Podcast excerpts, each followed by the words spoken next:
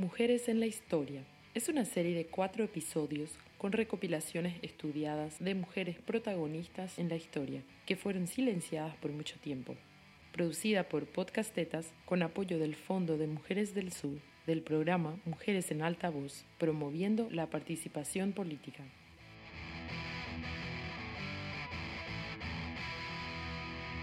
Hola, soy Larisa de María y hoy les voy a narrar el episodio 1, Inicio del Feminismo. ¿Cómo comenzó todo? En el siglo XV aparecen versos sueltos que comienzan a darle sentido al feminismo.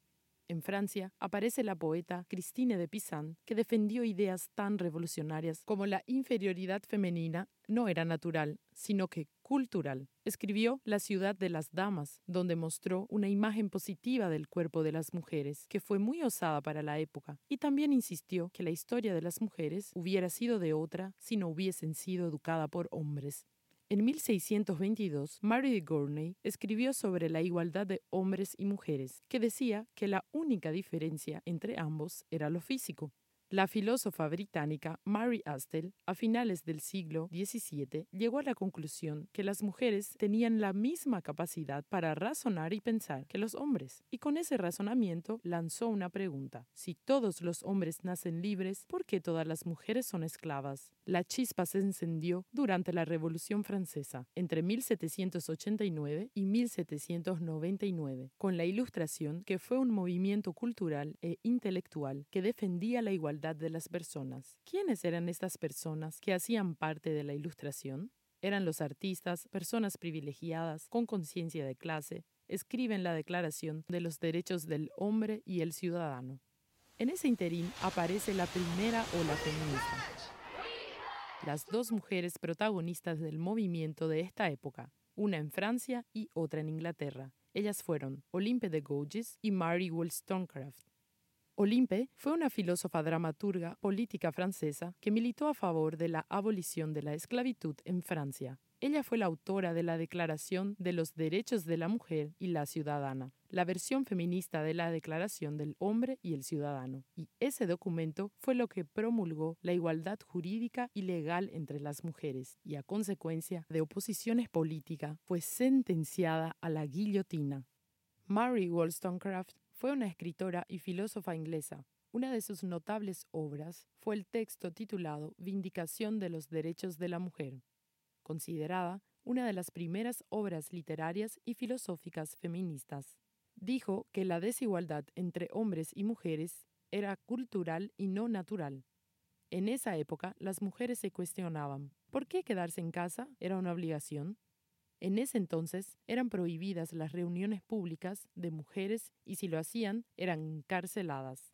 En 1800 aparece el Código francés, Código Napoleón, que exigía a las mujeres a actuar con obediencia a sus maridos.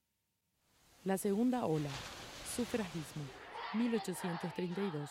En esta ola, el feminismo pasa a ser una acción social y ocurre en los países anglosajones, Estados Unidos e Inglaterra donde las mujeres luchan por la abolición de la esclavitud y el sufragismo.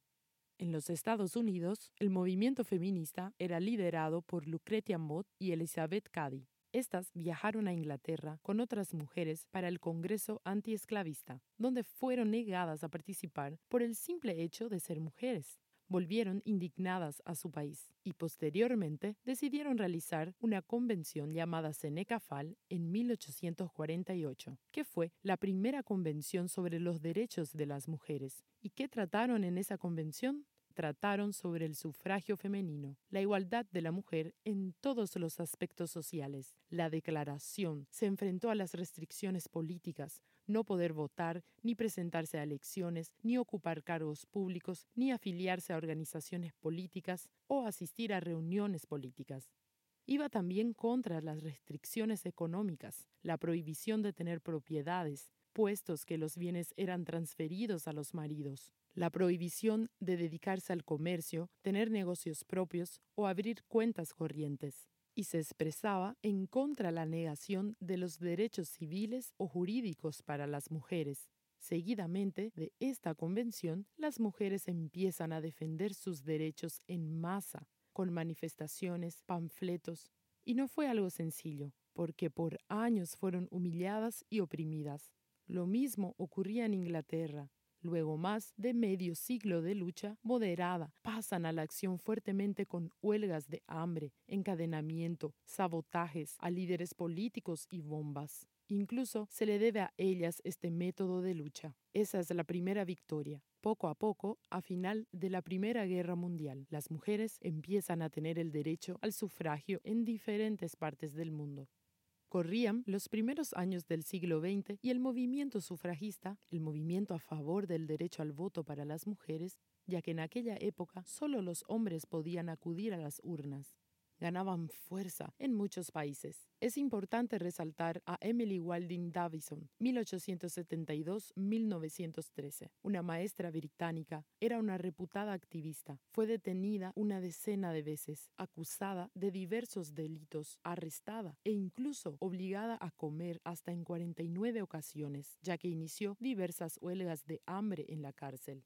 La vida de Emily Davison, el sufragismo y las carreras de caballo se cruzaron un 4 de junio de 1913, día en el que se disputaba el prestigioso Derby de Epsom, aprovechando el evento al que asistieron unas 500.000 personas, entre las que se encontraba el rey Jorge V. Varias sufragistas acudieron al hipódromo para difundir su lucha. Cuando dio largada la carrera y a pocos metros de pasar frente a ella, Emily se arrojó a la pista con la faja del movimiento sufragista y fue arrollada por el caballo del rey y falleció debido a una fractura en el cráneo. El funeral de la activista fue multitudinario. Miles de sufragistas salieron a las calles no solo para rendir homenaje a Davison, sino para seguir luchando por sus derechos. Sea como fuere, las sufragistas británicas consiguieron su objetivo. En 1918, cinco años después de la muerte de Davison, las mujeres mayores de 30 años pudieron votar. En Estados Unidos, en 1920, hasta ese entonces, el sufragio era un tema de mujeres blancas. El logro del sufragio femenino para mujeres blancas se consiguió después de 70 años de la Convención de Seneca Fall. Emily Davison es hoy en día un símbolo popular y mártir de esta lucha comenzaron a aparecer mujeres feministas con otras realidades, como por ejemplo Sojourner Truth, que nació en Estados Unidos bajo la esclavitud, de donde tuvo que escapar con su hija, abolicionista, activista por los derechos de las mujeres, donde ella habla por primera vez de la doble exclusión, por ser negra y mujer a la vez. Ella dio voz al feminismo de las mujeres negras. Flora Tristán, es otra mujer muy importante de este periodo. Fue precursora del feminismo socialista, donde habló sobre clase y género, de las mujeres obreras y la doble presión que sufren. La mujer es la proletaria del proletariado. El feminismo socialista cree que para que la mujer sea libre debe cambiar el sistema capitalista establecido. Podemos diferenciar dos ramas del feminismo una que busca la igualdad y la otra que pretende cambiar todo el sistema. En el periodo entre las dos guerras mundiales, las mujeres han logrado el voto en varios países. Han comenzado a entrar en las universidades y muchas se desmovilizan.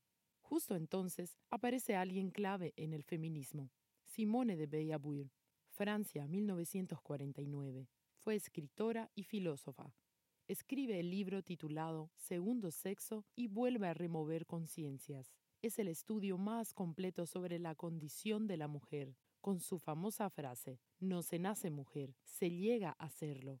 También habla del androcentrismo y explica que el hombre es la norma, la medida de todas las cosas de las sociedades, la cultura y la historia y la mujer siempre es lo otro, la anula y la que hace que se identifique con lo que el hombre espera de ella. La tercera ola. Los hombres han vuelto de la Segunda Guerra Mundial y las mujeres están nuevamente en el hogar, teniendo todas las comodidades para ser amas de casa, felices, pero empieza a ocurrir algo. Miles de ellas se enferman, se deprimen, caen en el alcohol y viven ansiosas. La personaje de este periodo es Betty Friedan, una socióloga que escribe Mística de la Feminidad. Donde explica que estas mujeres viven insatisfechas en este estilo de vida aparentemente maravilloso, ya que sienten que están cuidando de otros que a sus propios deseos. El libro es un best-seller. Con esto, muchas mujeres empiezan a entender lo que les pasa y comienzan a construir un nuevo estilo de vida. También pasa a la acción y organiza junto con otras mujeres el movimiento Now, que fue el mayor movimiento de las mujeres hasta entonces y que ha ido creciendo hasta la actualidad queriendo mejorar el estilo de vida de las mujeres centrándose en temas del ámbito personal.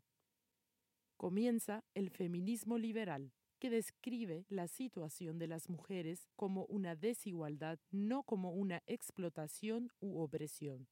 ¿Cómo se logra ese cambio? Luchando por la igualdad entre los sexos, inserir a las mujeres en el mercado laboral y en los puestos de poder. Eso ocurre en los años 60. Se han conseguido los derechos fundamentales y las mujeres empiezan a ocupar puestos de poder. Pero, ¿qué pasa en los ámbitos privados dentro de las casas?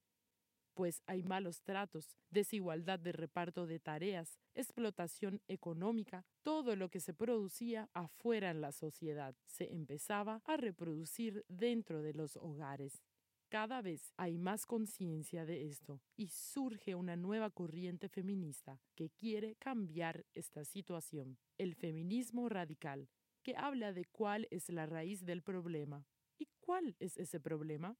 El patriarcado, que se reproduce en todos los ámbitos, tanto familiar, político, social, económico, científico, etc.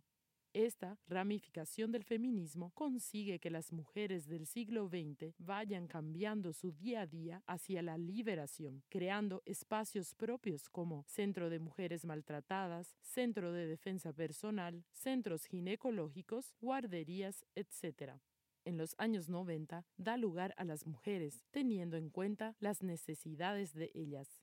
Se entiende que no existe un solo tipo de mujer, sino que depende de sus cuestiones sociales, étnicas, nacionales o religiosas, y surgen nuevos, múltiples feminismos teniendo en cuenta las necesidades de cada una de ellas, como el feminismo negro, feminismo postcolonial, transfeminismo, ecofeminismo, teoría queer a lo largo del siglo XXI se va adquiriendo una mayor conciencia en la sociedad general de la desigualdad de la mujer, recordando que con el término mujer nos referimos a todas que se identifican con ello. Escuchanos en el próximo episodio con el feminismo en Latinoamérica.